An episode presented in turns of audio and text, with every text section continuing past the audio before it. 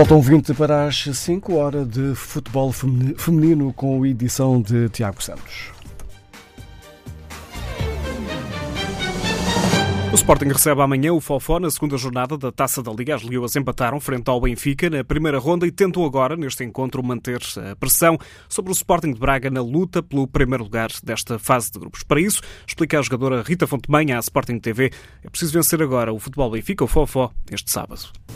E estamos novamente com, com vontade no máximo, com, com, estamos no máximo mesmo, estamos, estamos com vontade de ir, de ir à luta, de, de corrigir as coisas que correram menos bem, é uma nova competição, a taça da liga, estamos focadas no que aí vem e o que passou já está para trás. Rita Fontemanha recorda a vitória frente ao Fofó esta temporada, já para o campeonato, e reforça a vontade das Leões em conquistar os três pontos. Cada jogo é um jogo. É verdade que o jogo que nós tivemos aqui em casa foi bastante positivo. No entanto, o Fofó é uma equipa com muita qualidade, é uma equipa muito bem organizada, tanto ofensiva como defensivamente. Nós estamos preparadas para grandes dificuldades, mas também estamos com muita vontade uh, de reagir, estamos com vontade de mostrar aquilo que nós valemos dentro de campo, valemos muito mais do que aquilo que passou uh, e, portanto, acho que vai ser um bom jogo. Acho que vai ser diferente daquilo que foi aqui para o campeonato, porque também é uma competição diferente.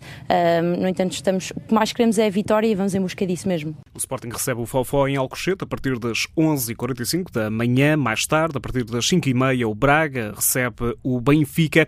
As minhotas estão na liderança do grupo, mas do lado das encanadas do Benfica, a capitã de equipa Darlene promete, em declarações à Benfica TV, uma resposta nesta competição frente àquela que é uma das melhores equipas em Portugal. A gente sabe que vai ser um jogo bem difícil, né? É, o Braga é uma, uma das melhores equipes de Portugal, uma equipe muito qualificada, mas a gente também tem os nossos, nosso pontos, os nossos pontos fortes. A gente vem treinando para isso. A gente sabe que vai ser uma competição que a gente tem que correr atrás do resultado, mas é, acho que a gente vai conseguir colocar todo, tudo em prática o que a gente trabalhou essa semana. E se Deus quiser sair com a vitória lá sábado. Mas é isso, é pensar positivo sempre. É claro que eu quero sair com a vitória de lá, mas independente se não sair também, vamos sair tudo com a cabeça erguida, porque tem mais competições. Benfica quer continuar na luta pelos dois primeiros lugares desta taça da Liga, na fase de grupos. O Sporting de Braga Benfica arranca no estádio 1 de maio a partir das 5h45 da tarde. Amanhã, sábado, o Braga lidera esta fase de grupos. Para já tem três pontos. Depois seguem Sporting e Benfica com um ponto. O Fofó está no último lugar com zero, mas jogaram-se apenas eh, duas partidas, o equivalente à primeira ronda. Faltam então duas jornadas nesta fase de grupos da nova competição, a taça taça da Liga, passam as duas primeiras equipas deste grupo. A última jornada está agendada para o final do mês de fevereiro.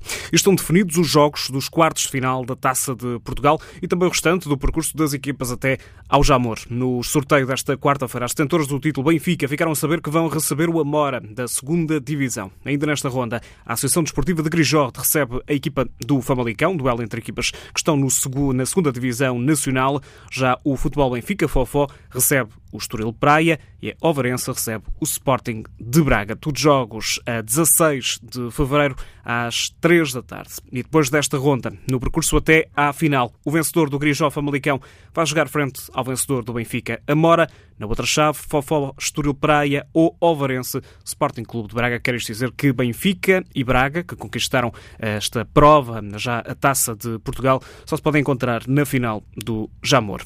Entretanto, no mercado, o Sporting apresentou uma internacional mexicana para o plantel. Amanda Pérez, de 25 anos, chega da Liga Sueca, do Visto Geek. É uma jogadora que atua como médio e esteve no Campeonato do Mundo de 2015 ao serviço da Seleção do México.